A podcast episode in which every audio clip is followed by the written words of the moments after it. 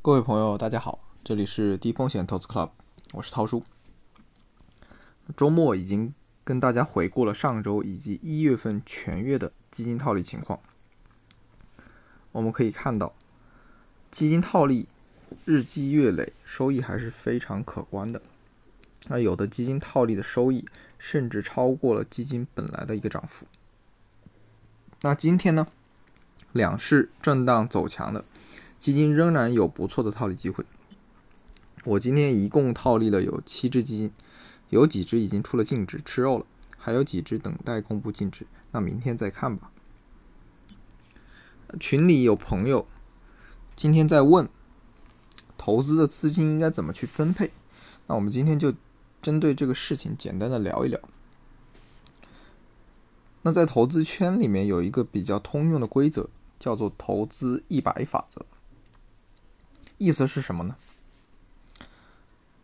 就是理财要跟着年龄走，在不同的人生阶段，应当对应不同的资产组合。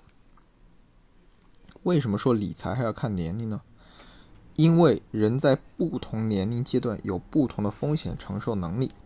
比如二十二十岁到三十五岁这样一个阶段，风险承受能力较高，失业了，没有稳定收入了。但是因为可塑性和潜力性，重新就业的机会就比较大，获取收入的可能性会更高，而且还没有进入中年危机，所以面临的经济负担并不多，相对的更能够承担风险一些。那么在这个年龄阶段的投资者，可以加大流动性好的风险类资产的比重。那对于年龄较高的投资者，比如五十岁到六十岁的投资者。按照这个法则，则可以配置百分之五十到百分之六十的现金类或者固定收益类资产，那百分之四十到百分之五十的风险类资产。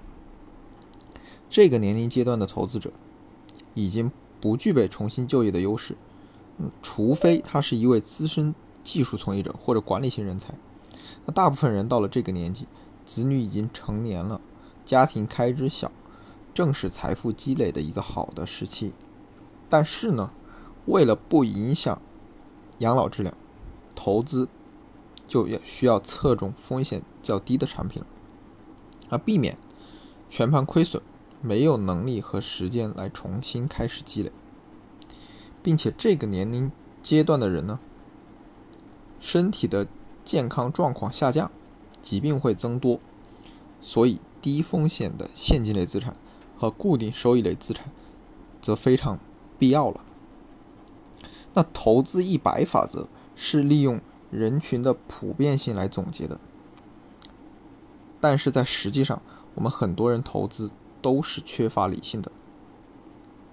比如，我们拥有了二十万资金，一听说股票基金投资赚钱，立即全部投资于股票市场。虽然进行了个股或者基金的分散投资。但是忽略了股票或者权益类基金，都属于风险类资产。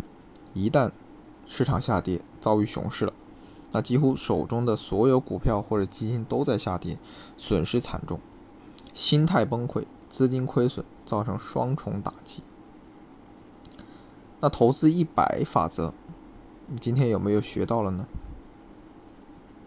好了，想学习基金套利实操技巧。了解小白也能掌握的投资机会，请您关注低风险投资 Club，涛叔在这里等你。